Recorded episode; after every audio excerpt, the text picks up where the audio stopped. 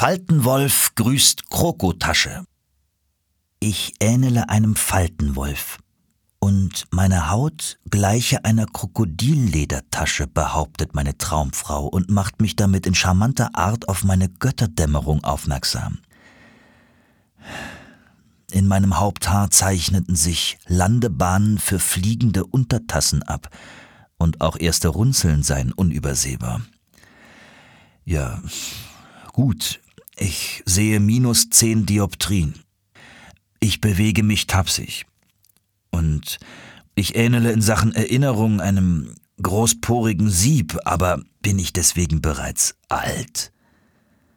Unter dem Weihnachtsbaum lag ein mitternachtsblauer Schlafanzug aus flauschigem Flanell. Er solle mich wärmen und meine Nieren schützen, wurde als Begründung dazu geliefert. Ich war fassungslos. Deutete das Geschenk auf das Ende aller Sexualität?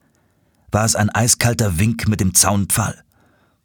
Bislang schlief ich als allzeit und immer zum Sprung bereiter Panther selbst bei sibirischer Kälte splitternackt. Künftig sollte ich ein härendes Gewand überstreifen, um darin das schwankende Wasserbett zu besteigen. Widerlich. Das klang wie eine Einweisung ins Kloster, dachte ich und gedachte wehmütig wilder Zeiten voll Drogen, Sex und Rock'n'Roll. Das wird's dann wohl endgültig gewesen sein, Flanello, grinste mich mein alter Ego, der Faltenwolf, im Spiegel an. Leute, es ist hammerhart, täglich dem Alter ins Auge blicken zu müssen, aber es trifft garantiert jeden. Ich lese den Spruch, Essen ist der Sex des Alters. Das klingt so pervers wie Kochen ist das Ficken der Neuzeit und erinnert mich an senile Suppenköche wie Alfred Biolek, die an dampfenden Schüsseln schnüffeln. Sieht so die Endzeit aus? Tief getroffen von diesem Sturzbach eiskalter Wahrheiten stehe ich seit Wochen ein Stündchen früher auf und streife mein Flanellkostüm vom ungeküssten Körper. Um meiner Umwelt meinen knitterigen Anblick und mir weitere Sticheleien zu ersparen, patsche ich die Finger in eine große blaue Dose mit Soft Cream, die meinen äußerlichen Verfallsprozess aufhalten soll. Äh, dabei ekele ich mich vor Kosmetik und halte sie für Weiberwerk. Nur klares Wasser und Seife durften bislang meinen Alabasterkörper netzen. Doch nun bin ich geschlagen. Folgsam tauche ich meine Fingerkuppe in die buttrige Creme und denke dabei an Vanillepudding, zu dem ich ein entschieden herzlicheres Verhältnis habe. Auf Wangen und Stirn streiche ich die Substanz, um sie zu verreiben. Das eklige Zeug bleibt an den Fingern hängen und klebt auch in den Haaren. Ich habe den Eindruck, die margarineartige Masse vervielfacht sich, je intensiver ich creme. Brav schleime und schmiere ich auf meinem Gesicht herum, bis alles eingearbeitet ist. Hm, ob ich jetzt wohl jünger wirke? Die Anwendung zeige Wirkung, meldet der Kontrollturm. Herrlich. Dann kann ich's ja wieder lassen, denke ich, und ignoriere die Antifaltencreme. Doch der Tower beobachtet das geliebte Faltentier genau und merkt sofort, wenn die Haut des alten Uhus nicht gesalbt wurde. Eincremen, heißt es dann, und mit der unendlichen Geduld, die alten Säcken eigen ist, tauche ich meinen Schrumpfkopf tief in die Tunke und ziehe abends brav das flauschige Ganzkörperkondom über.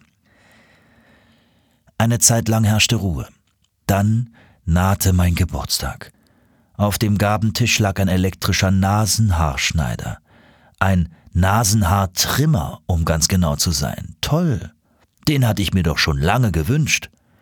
Nun wuchert mir das Altertum schon aus Ohren und Nase, knurrt mein Silberrücken und prüft sich im Spiegel.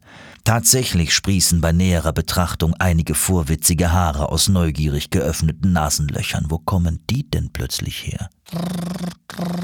Schnell sind sie entsorgt. Es macht sogar Spaß, mit dem schlanken Rasierer die Katakomben des Riechorgans zu kitzeln.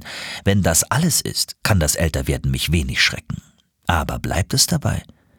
Lese ich künftig Ciceros berühmten Text über das Alter, statt in den alten Donald-Comics mit Geschichten von Karl Barks zu blättern? Stampfe ich den Takt deutscher Volksmusik, statt in verräucherten Clubs abzuhängen und mich am Blues zu berauschen? Mampfe ich Brei statt Brötchen, weil das Mahlwerk nach Schonung schreit? Wechsele ich in die Ahnenforschung, statt mich im Internet zu tummeln, neue Computerprogramme zu erproben und das Bloggen zu üben? Jedenfalls gehe ich jetzt auch zu Vorsorgeuntersuchungen. Ab einem bestimmten Alter macht man das. Bald werde ich wahrscheinlich Begriffe wie Prostata in meinen aktiven Wortschatz aufnehmen dürfen. Jeder Baum muss dann vielleicht als Cityklo herhalten. Büsche und Sträucher werden sich vor Schreck bäumen, wenn Herr Harndrang sich ihnen auf Spaziergängen nähert. Außerdem werde ich zum Ohrenarzt überwiesen. Madame meint, ich höre schlecht und ignoriere deshalb ihre Regieanweisungen. Der Doc hingegen stellt fest, ich könne weit über Durchschnitt hören. Er grinst, als ich ihm sage, ich bräuchte vielleicht eine Hörhilfe. Ähm, bei meiner Frau höre ich auch manchmal weg, erklärt er feixend und entlässt mich. Der Medizinmann versteht sein Geschäft. Er ist in meinem Alter. Da fällt mir eine Anekdote über den Schriftsteller Stefan Hermlin ein, der die Herrenhandtasche salonfähig machte. Er nutzte das Behältnis, um bei seinen Lesungen und öffentlichen Auftritten ein zusätzliches Hörgerät sowie einen Satz Reservezähne mit sich zu führen. Der Mann dachte weit und schien bereits enorme Erfahrung mit dem Altwerden zu haben. Soll ich mir zum nächsten Anlass vielleicht ebenfalls ein solches Handtäschchen wünschen? Bekomme ich eine verzierte Wärmeflasche? Einen versilberten Gehstock oder ein pupswarmes Sitzkissen? Was hält das Älterwerden noch alles für einen Faltenwolf bereit? Offen gestanden, ich möchte es eigentlich gar nicht wissen. Und doch frage ich mich, womit eigentlich alles begonnen hat. Waren es etwa die handgearbeiteten tibetanischen Filzpantoffeln, die ich bereits vor langen Jahren eng ins Herz schloss und die mir seitdem Inbegriff häuslicher Gemütlichkeit geworden sind? 唉。